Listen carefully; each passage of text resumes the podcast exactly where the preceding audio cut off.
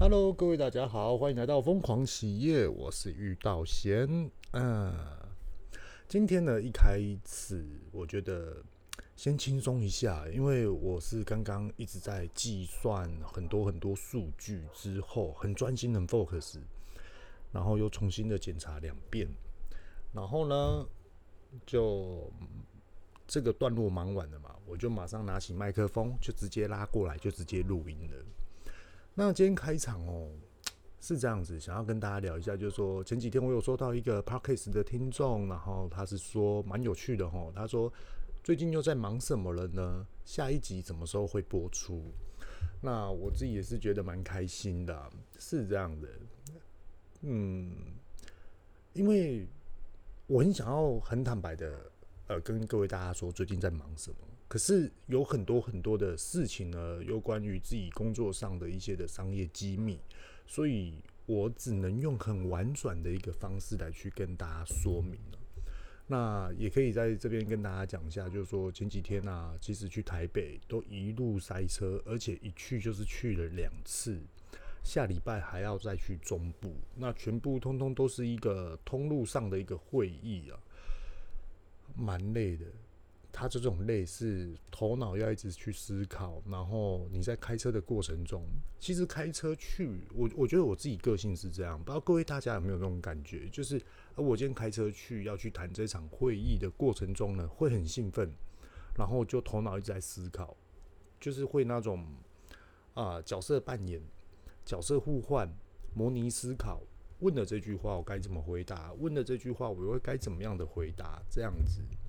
那在这边先跟大家讲一下，就说，诶、我们的商品吼，也就是说我自己本业的商品，即将也是要在一个非常大的一个通路上面做销售了。然后它是蓝色的扛棒，那我只能公开到这个部分啊，因为我觉得有很多很多的事我想要公开，虽然说很多事情都是我在决定，可是我还是要经过很多的同事讨论，我才会去做这件事情。那今天讲到这边的原因，是因为我没有去跟同事讨论，所以说呢，我觉得我们是走团队制度，我必须要尊重一下我的同仁，我的团队，所以呢，就只能公开到这地方，很兴奋啊，对，然后还有一些就是很多商业机密，就就是大家就是会原来是这样哦，跌破眼镜的，原来你们做这么大，呃，怎么说呢？我今天回来的时候。然后我跟我老婆说：“哎、我们最近的状况，然后我会比较忙。那我那时候起初以为我老婆会认为说好，那你就去忙。就我老婆愣住了，然后她就说：哇，你都跟他们联系哦，啊，都已经上了，说呃进行中啦，进行中啦。对啊，啊，所以说会比较忙，有很多琐碎的事情都要再思考一下，还有规划。”就连自己的老婆都这样，那也是想要跟大家分享，可是并不是分享我的喜悦、我的开心，真的不是，是很多很多的过程啊。其实我都有都有讲到，那其实都是在前几集。不妨各位 Podcast 如果说好奇的话，就是也可以去听看看。那我们自己团队做事是比较低调啊，里面最高调的就是我。也就是因为我有在 Podcast 上面来去跟大家分享一些我自己的个人旅程、创业旅程的一个经验。好，那我们呢，今天呢来找一个话题啊。首先先跟大家讲一下哦，就是说其实我完全是没有做草稿的，想到什么就说什么。然后再来呢，也就是其实我在前几天就已经录了差不多有三集，可是这三集的内容啊，我一直在思考到底要不要发布，因为。就算我不要去讲我的本业好了，我讲我的甜点店好了。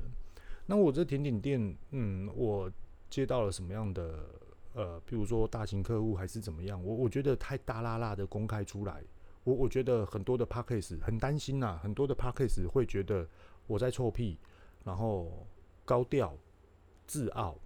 可是我又不想要这样子，虽然说这是真实。这是确实的，可是我又想说，诶，怎么样让各位 Podcast 呢？想要创业的你，又或者是说你还在努力过程中的这种的状况，然后可以去借由这个 Podcast 遇到贤所讲的，去慢慢慢慢的去做改变了。那其实老话一句，就是其实有很多很多的重点啊，它都是在前几集，甚至于从去年，甚至于从今年初就已经开始讲了。不知道呃，现在在听我 Podcast 的嗯听众朋友们有没有发觉到啊？起初去年我在开始在录的时候，一直在讲的就是我一直在失败，一直在失败，失败到就是被人家嫌弃的这种。后来我也是觉得人生啊很长。波折很多，我也有好的时候，我也有不好的时候。那后来到了这几这几年哦，才知道说不行，我一定要懂得去稳定成长，而且这种的成长也是接续的稳定，而且并不能小额的成长，一定要找出一个事业上的一个方向跟目标。那我想要表达的是，呃，我不是爱顾面子的人，我也不会去做大妄小，又或是。非常不懂得饮水思源的这个的人物啊，很珍惜。然后你说做人要面面俱到，我是觉得真的非常非常难。那我今天哦，话就不多说了，我们就直接切入正题好了。我们接下来聊一下哦，也就是说，各位大家也许很好奇的，公司的业务人员跟现场在销售的人员到底有没有什么差？那又差在哪里呢？那又来分别说，如果你是现场销售人员，你想要迈向业务端的话，那到底又该怎么办呢？我我觉得这个话题是我刚这样子聊聊聊，突然想到的。首先，先聊一下今天的过程好了。今天呢，我去跟一个全台湾非常老字号的一个的一个的厂商吼，来去做一个接洽。那现场呢，全部通通都是有头有脸的老大哥啊。那这种的老大哥也是在职场上面，也是在商业界混了。我是觉得那种头卡龙画猪就是很厉害的意思。所以那时候我去承报我的商品，那其实要先跟各位大家讲，我要去找这间大型通路的时候，没有人完全看好。就只有我们几个团队说，你要去你就去啊，我们支持你啊啊，也当然啦、希望可以听到你的佳音啊啊，你也有失败过，你也有顺利过，那我觉得也不能说就是反对你不去做这件事情。于是呢，我从去年的时候就开始跟他们约了，好不容易呢，今天就是第二次的见面。后来你知道吗？我去的时候吼，我坐三分之一板凳。大家都爱泡茶，一边泡茶一边聊生意。现场呢，有销售端的股长，那在座呢，有采采购科的类似课长这一种啊，其实他比课长还要大，他就是决定这个品牌到底要引进什么样的商品来做销售。那这个股长他就是，我现在已经接到这商品了，我我要放在哪里做销售？那另外一个呢，也就是包装的，也就是品管的人员，他就说你这个东西就开始知道想要了解我的内容物。那我全部都说实话，我很少接业务接到这么紧张的，因为他们真的是都有上过电视的，然后也是就是常常为了这个品牌而出来，就是把这个品牌撑大的。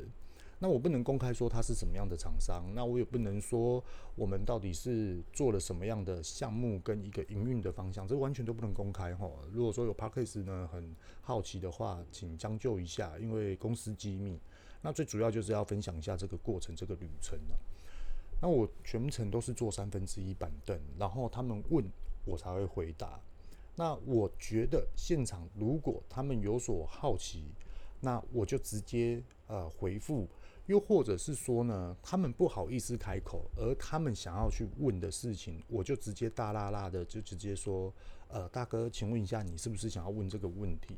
那如果是的话，我这边可以马上的回复您，这是没关系的。我我是采这种状况，对啊，然后诶，顺利了，准备下礼拜又要第二次，应该是算第三次谈了，那几率呢蛮大的啦。对，那想要来去跟大家讲，这就是业务端哦，就是会碰到一些事情。可是主要讲的还有更深哦，我们后面慢慢慢慢的补充。那 再来呢，也就是说，我们诶、我是昨天吧，对，昨天，昨天去一个呃外商公司，应该是外贸公司，他们是专门把商品出口到东南亚的这个的店家。那昨天去的状况哦，也是这样子，就是说，诶、我有这种的想要进去，就是从台湾出口到国外去做销售。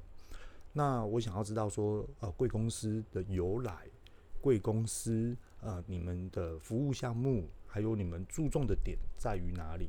你想要认识我的商品，我也想要认识你们这间公司，这样子未来合作才会长久。于是呢，这样子聊就聊了一个半小时，那聊得非常开心，那也知道很多很多在于东南亚国家的很多的这种的生活习性啊、消费习性啊，还有就是他们观看这些的商品销售的定位跟定嗯的定律、销售的定律哦，怎么样的来去做一个分辨？那这个未来哦，再来去跟各位大家讲。因为如果说各位大家有好奇的话，都可以问哦，就直接 email 给我，又或者是 Facebook 直接私讯给我都可以。那你们一定会很好奇说啊，Facebook 怎么进去是我的甜点店？没错，因为有时候我人在忙。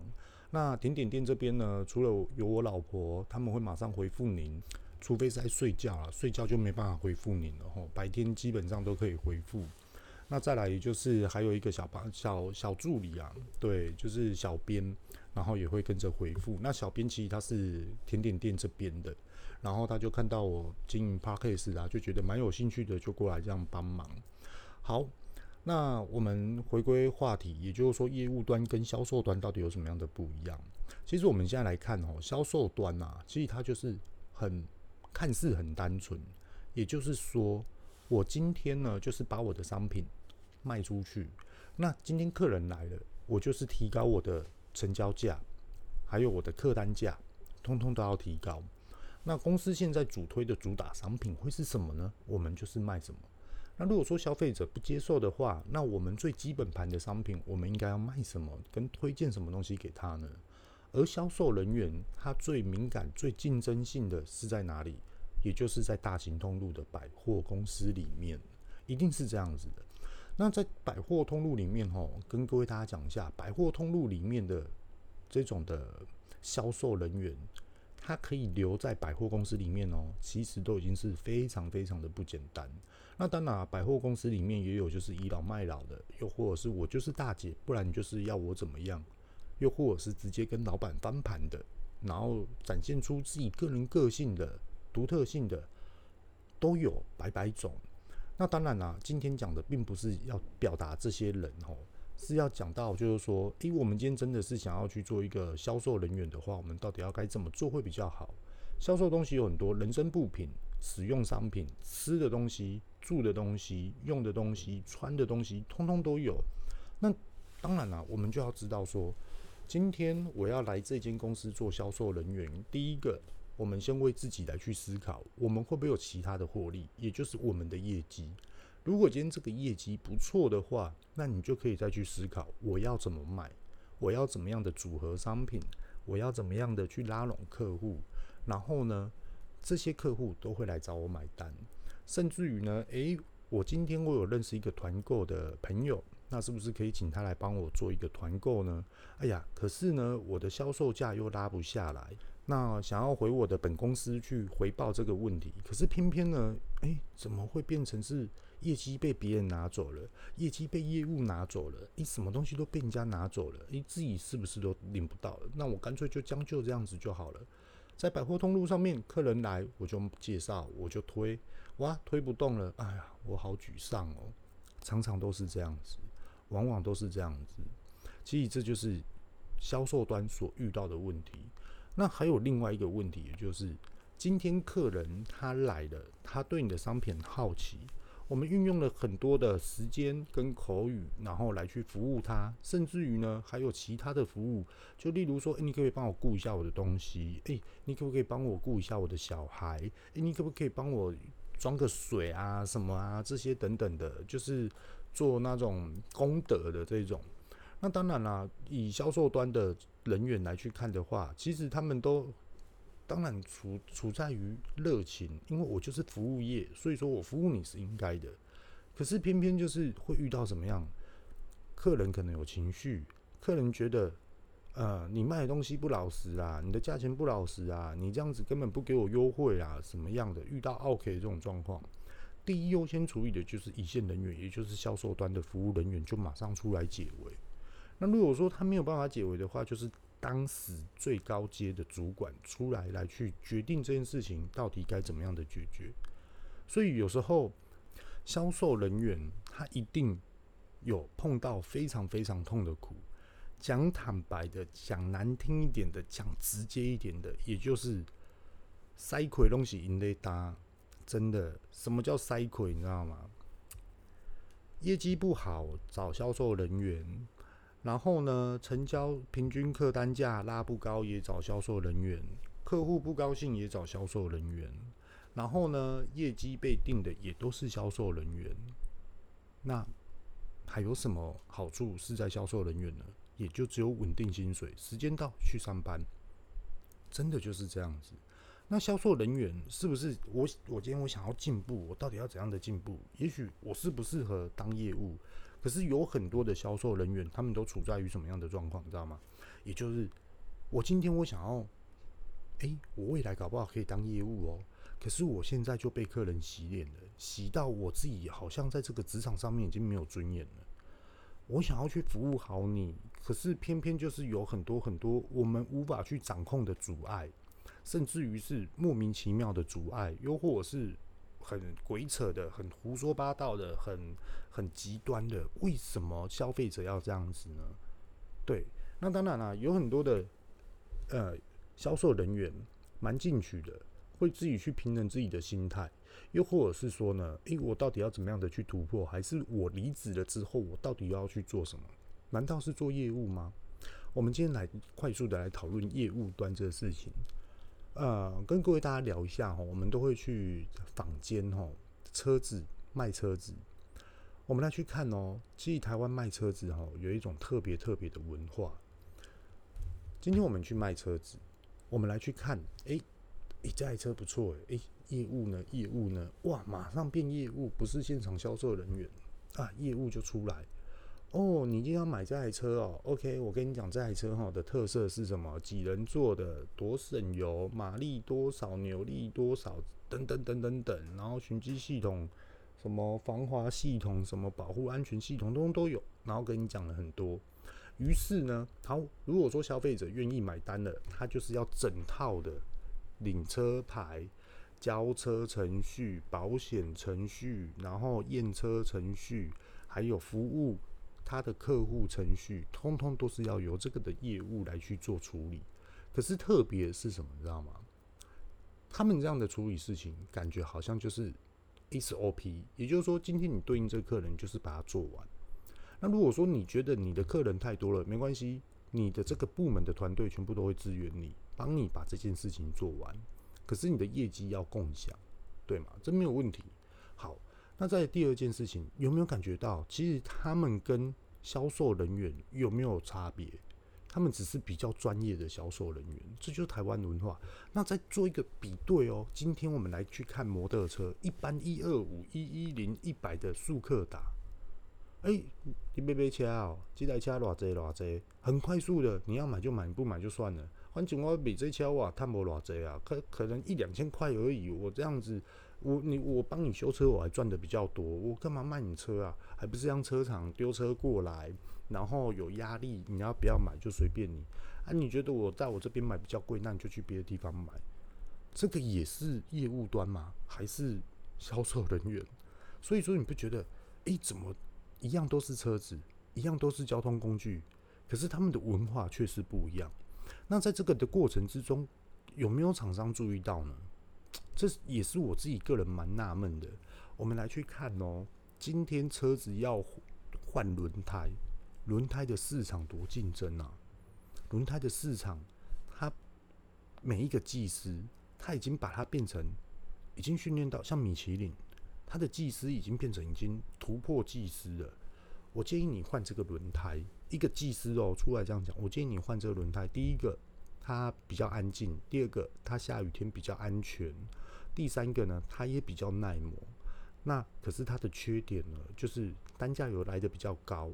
可是你开这个的风阻啊，又或者是省油啊，会来的相对的比较有感觉，你可以试看看。那我也建议你先换两颗。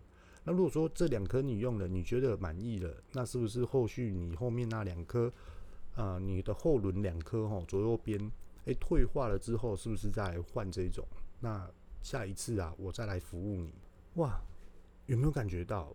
然后他们开始来换轮胎的时候，就是很专注。全部都是照 SOP，该定位就定位，该调整该调胎压，他就是服务到好。他们那那种已经变成是怎样，你知道吗？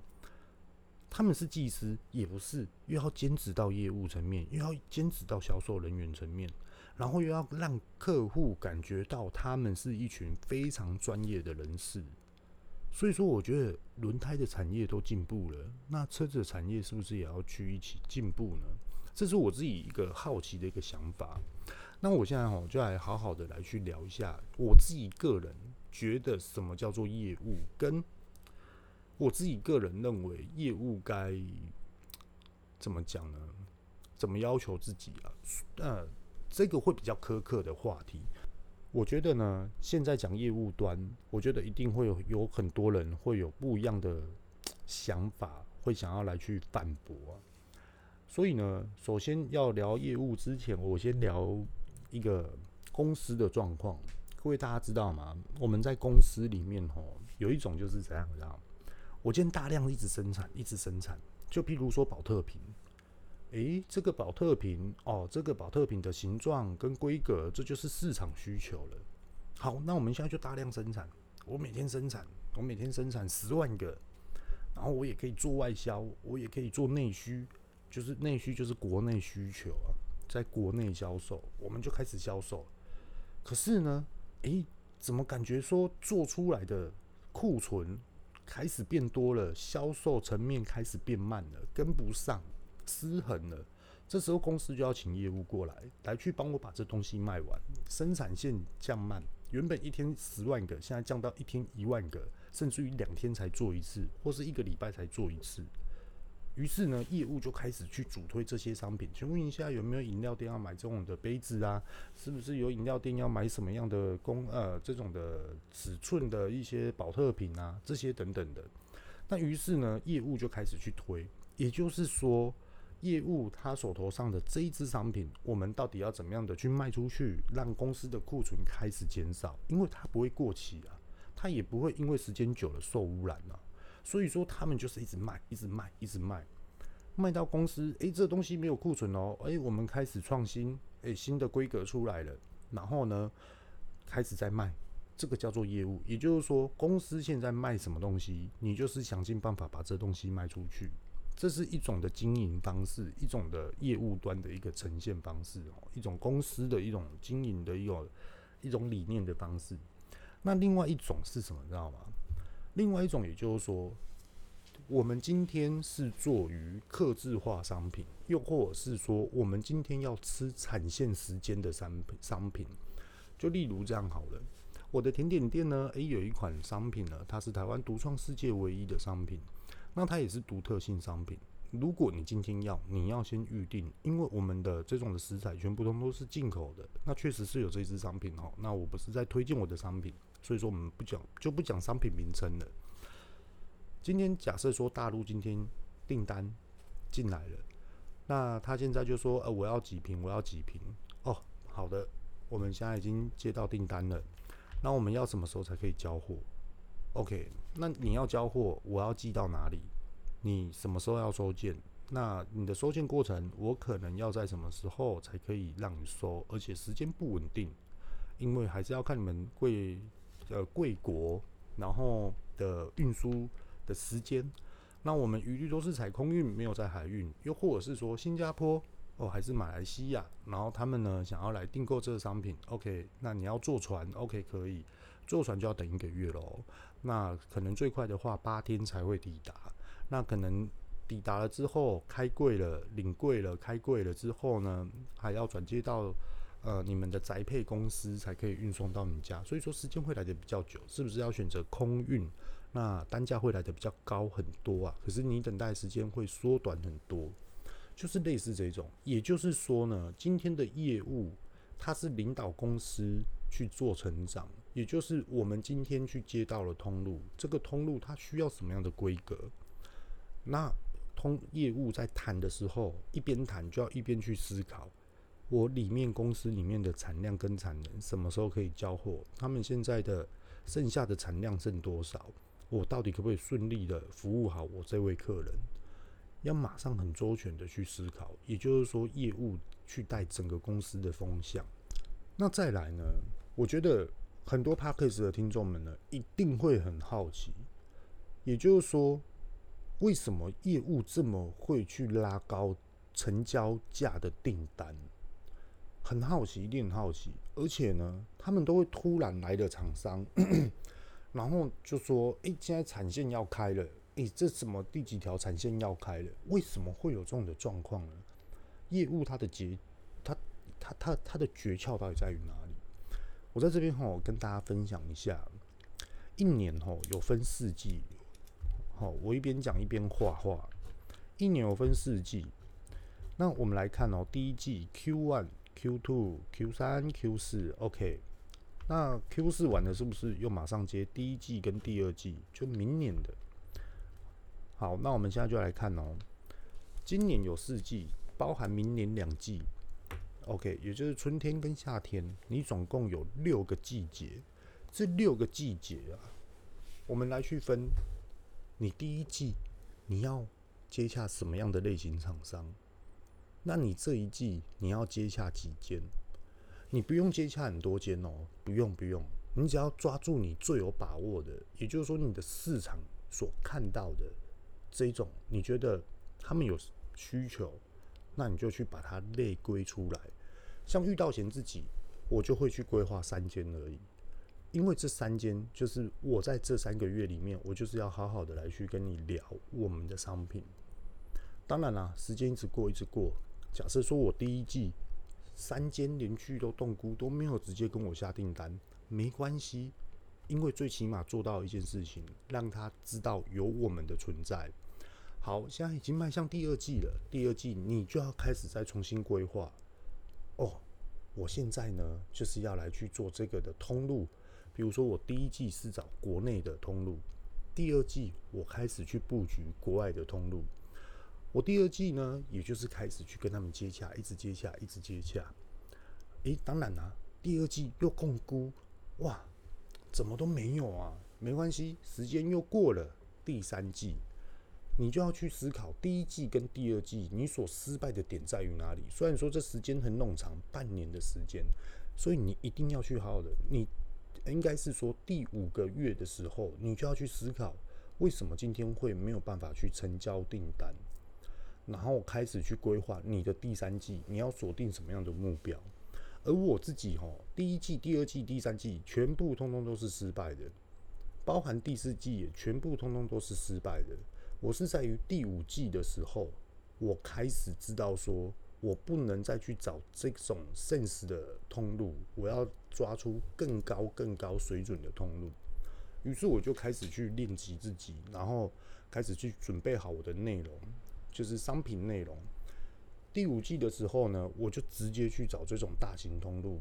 就完全就是不手软的，也不用担心的，也不用预设立场的，我就是直接去找你，因为我第一季、第二季、第三季每一次被打枪都有被打枪的理由，那我是不是就可以去思考，说我被打枪的理由是什么？也许你现在会打枪我，可是我可以马上回复你，你不用打枪我，因为商品就是这样。那我们来去看嘛，假设说呢，我今天的消费者族群，哦，他是幼稚园。哇，那幼稚园没有经济可以跟我买商品哦。原来我市场观望错误了。第二季呢，我再去找国小生，哎，国小生好像也要也要跟我买，可是他们都十块十块钱的，就是自己存到十块钱来跟我买，订单量拉不高啊，成交价也拉不高啊。于是呢，第三季，哎，我来去找一下高中生好了。哎，高中生慢慢慢慢的有点起色喽，生意有点起色喽。可是他完全并不能说公司成长。第四季呢？啊，我知道，我就是直接去找社会人士就对了。于是，在社会人士的这个圣使族群里面呢，我就开始有大量的订单进来。好，就是这种的意思。刚刚所叙的就是这种意思。那我现在要再延伸，再继续讲一下刚刚所说的第一季到第六季，OK，到底会有什么样的变化？我刚刚有讲到，就是说，呃，我现在已经接洽到社会人士。那社会人士呢？我觉得并不是每一个社会人士都会来跟我买，有订单进来，有大订单进来，没有错。可是并不是每一个社会人士都知道我啊。于是我的第五季跟第六季重心就是放在这个阶段。我现在就是要让你们知道，诶，有我的存在，有我这个品牌的存在。那你们记得这样就好了。你们有需要的时候再来找我。于是六个季节都过了。是不是又要换下一次的第一季、第二季到第六季？OK，那我们现在来就来思考喔，我每一个季都跑过了，都乱过了。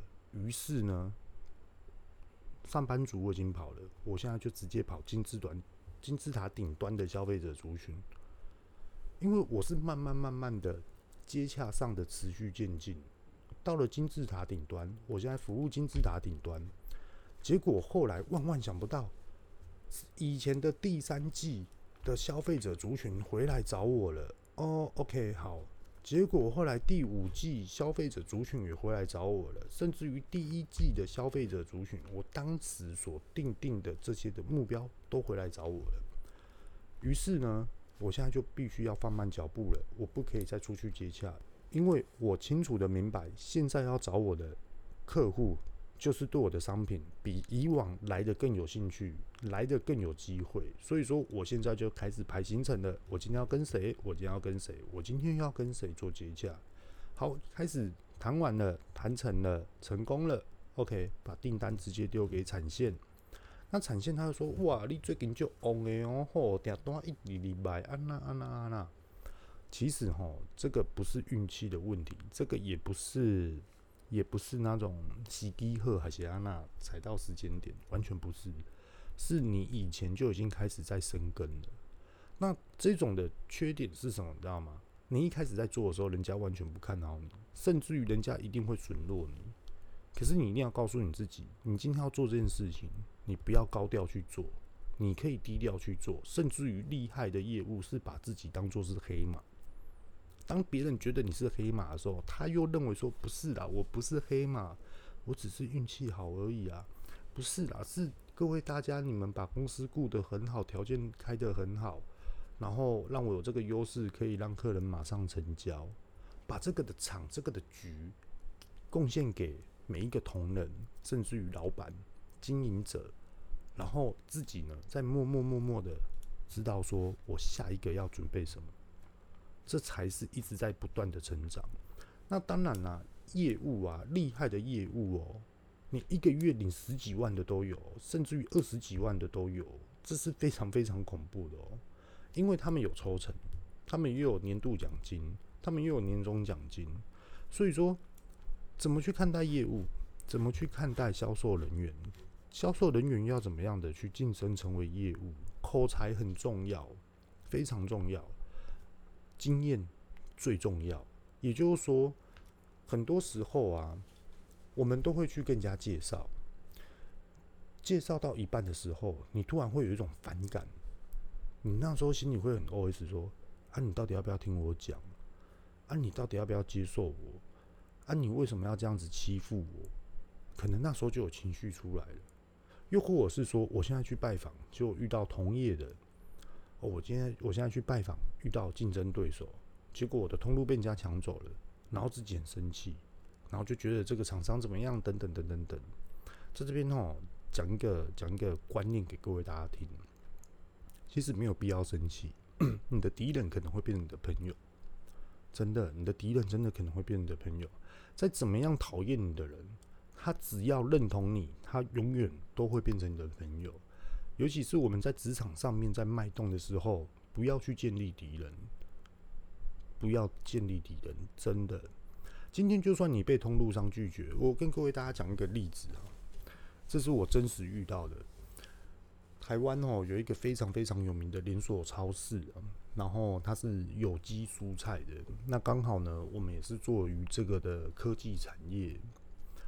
那我就不讲是哪一个品牌了，做非常非常大。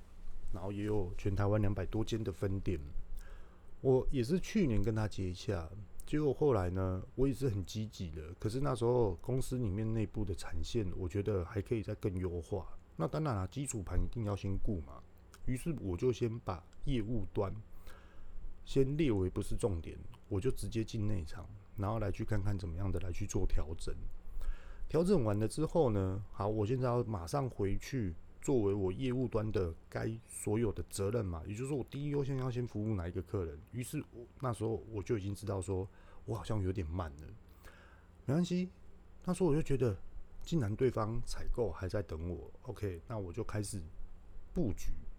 那各位大家都知道嘛，台湾国际上现在都是在减碳计划，所以说有很多的包材我们都必须要更换，而刚好这个包材非常非常的难找啊。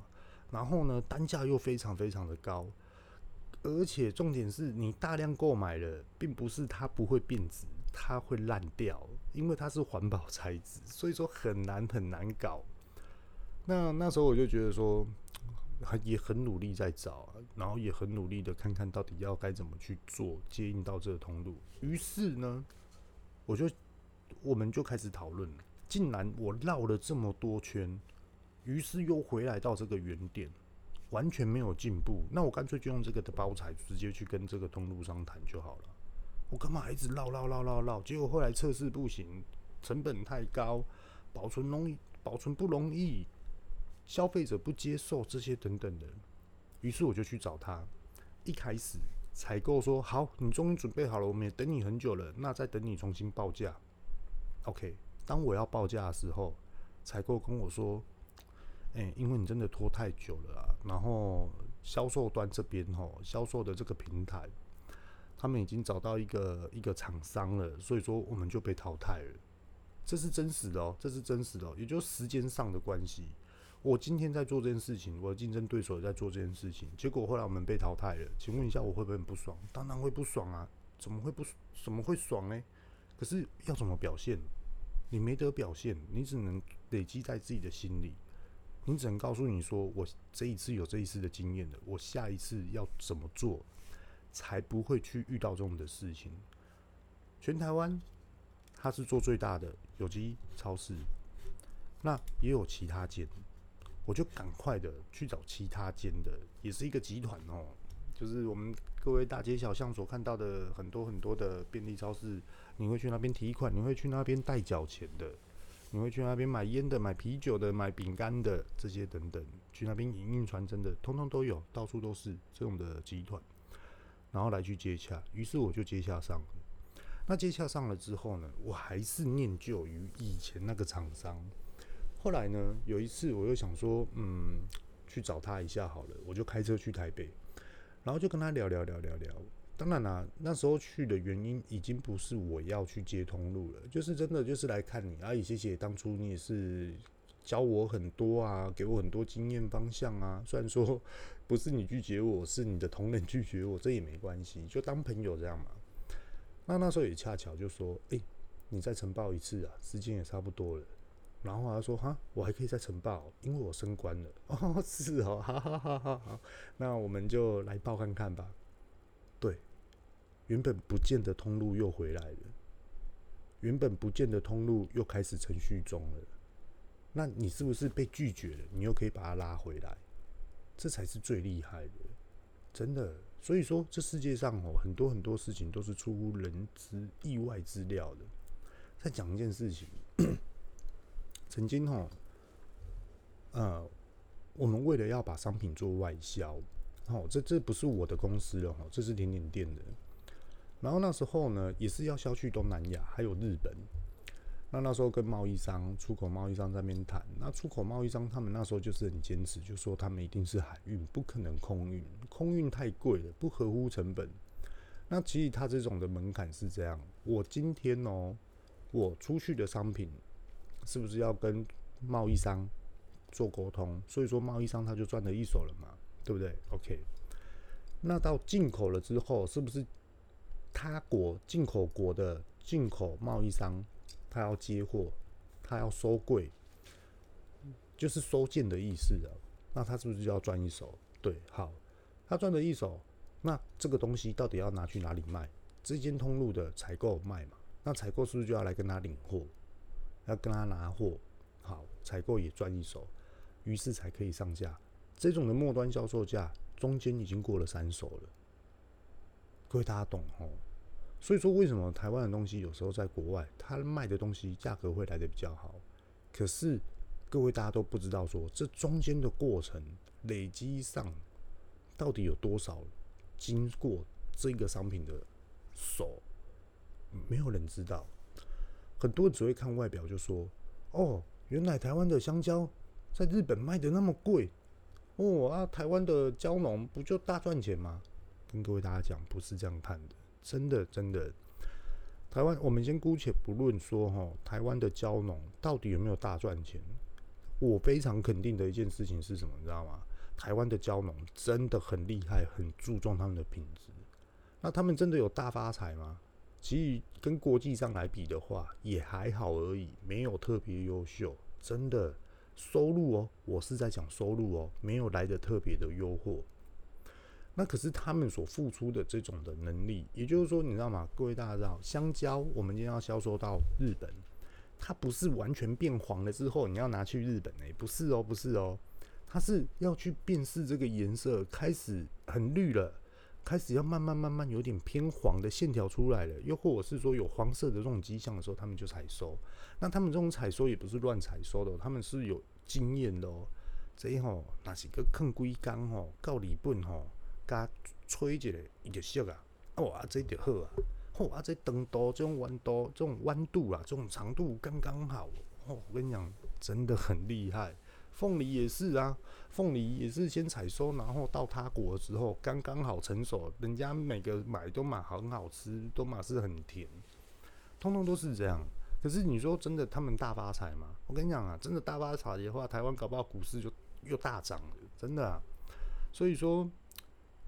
很多在商业行为上面，千万不要看外表。那我们今天就来去讨论一件事情。哎，你在做什么啊？哦，没有，我在当服务人员啊。哦，哟，哼，做那么久了还这样子而已。哎，你现在在做什么？哦，我在公司当业务啦。啊，你还在当业务？啊，我们都当到经理了，我们都当了课长，还在当业务？哦，你这个也混太久了吧？会有这种现象。可是完全没有人知道说他们所做的事情到底涵盖面有多广，又有多深，跟他们所遇到的人事物到底又有什么样的集聚，一定都有他们的生存之道，千万不要去小看他们。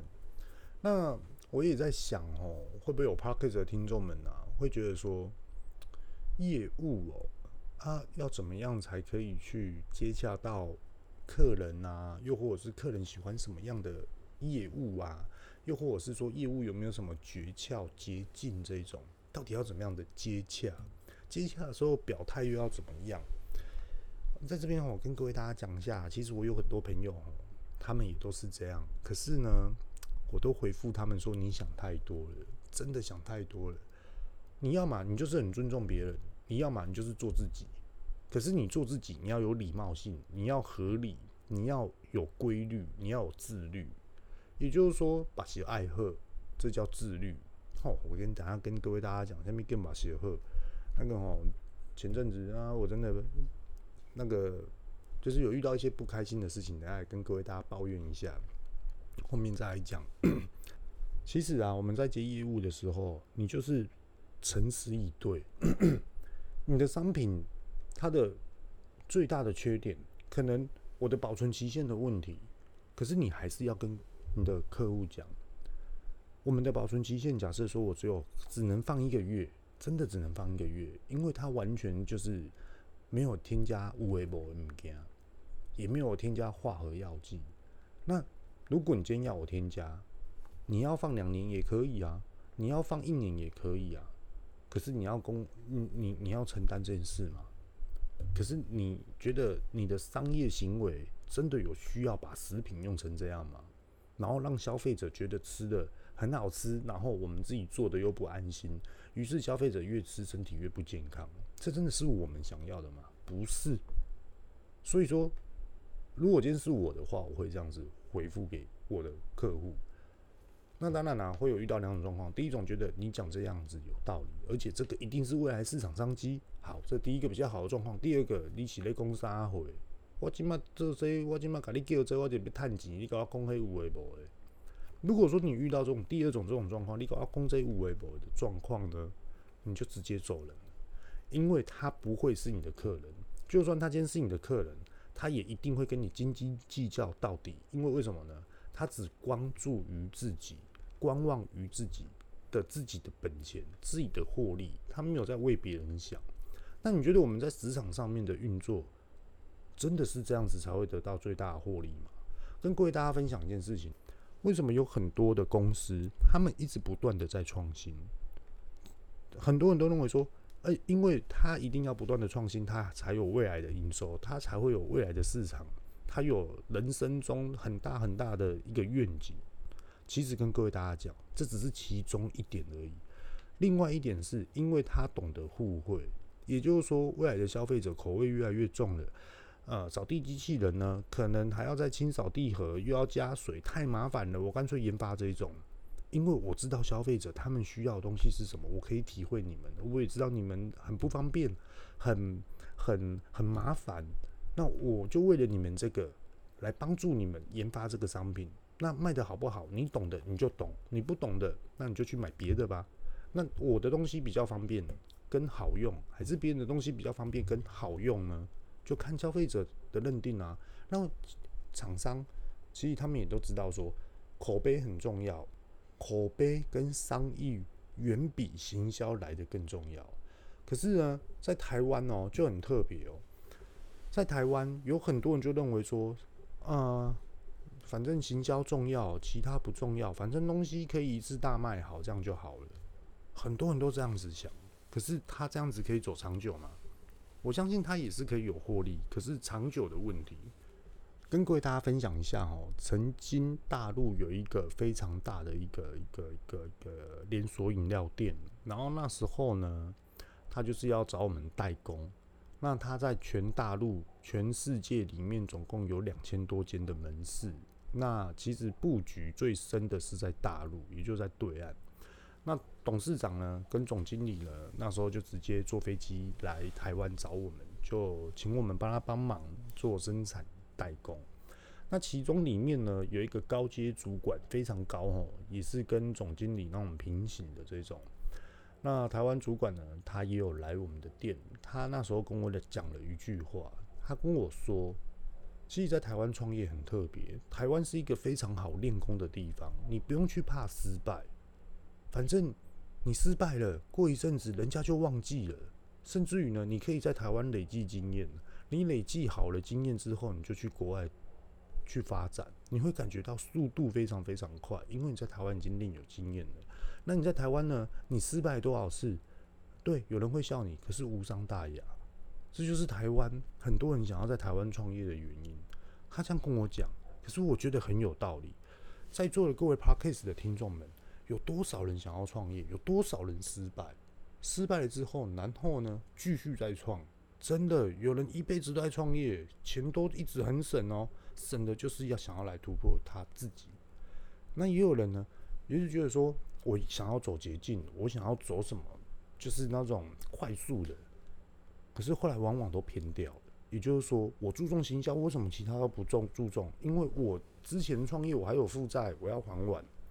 那变成你有累赘了之后，你去做这个事情，你会觉得来得更急迫，更有压力。在这边跟各位大家分享，哇，这样子聊一聊，聊了四十八分钟了，哇，有点久诶。那我们今天呢，就分享到这个地方啊。接下来后面呢、啊、还会有，然后呢我也会讲得更清楚、更直接。那因为我的时间有限哦，我自己有安排时间，就是说我做这件事情几个小时之后，我要去忙其他的事情，所以呢今天比较抱歉啊，就突然就卡掉这样子。那在这边哈，我跟各位大家讲一下，就是说我之前有录一个 podcast。就行销五点零跟行销四点零的差别。那诶、我有发过吗？我等等再来看看。因为其实手中有很多，就是之前就突然想到的，就把它写起来一册的一个册子。对，然后陆续呢都会发出来。然后如果喜欢我的听众朋友们呢，可以给我一个鼓励啊，就是你想要给我几颗星，又或者是你想要来留言这些等等的都好，或者是你想要关注，这都 OK。那最主要就是关注哈。好，那今天呢我们就分享到这个地方。那也谢谢各位大家 Podcast 呢收听到现在。那我是玉道贤，这里是疯狂企业，各位拜拜。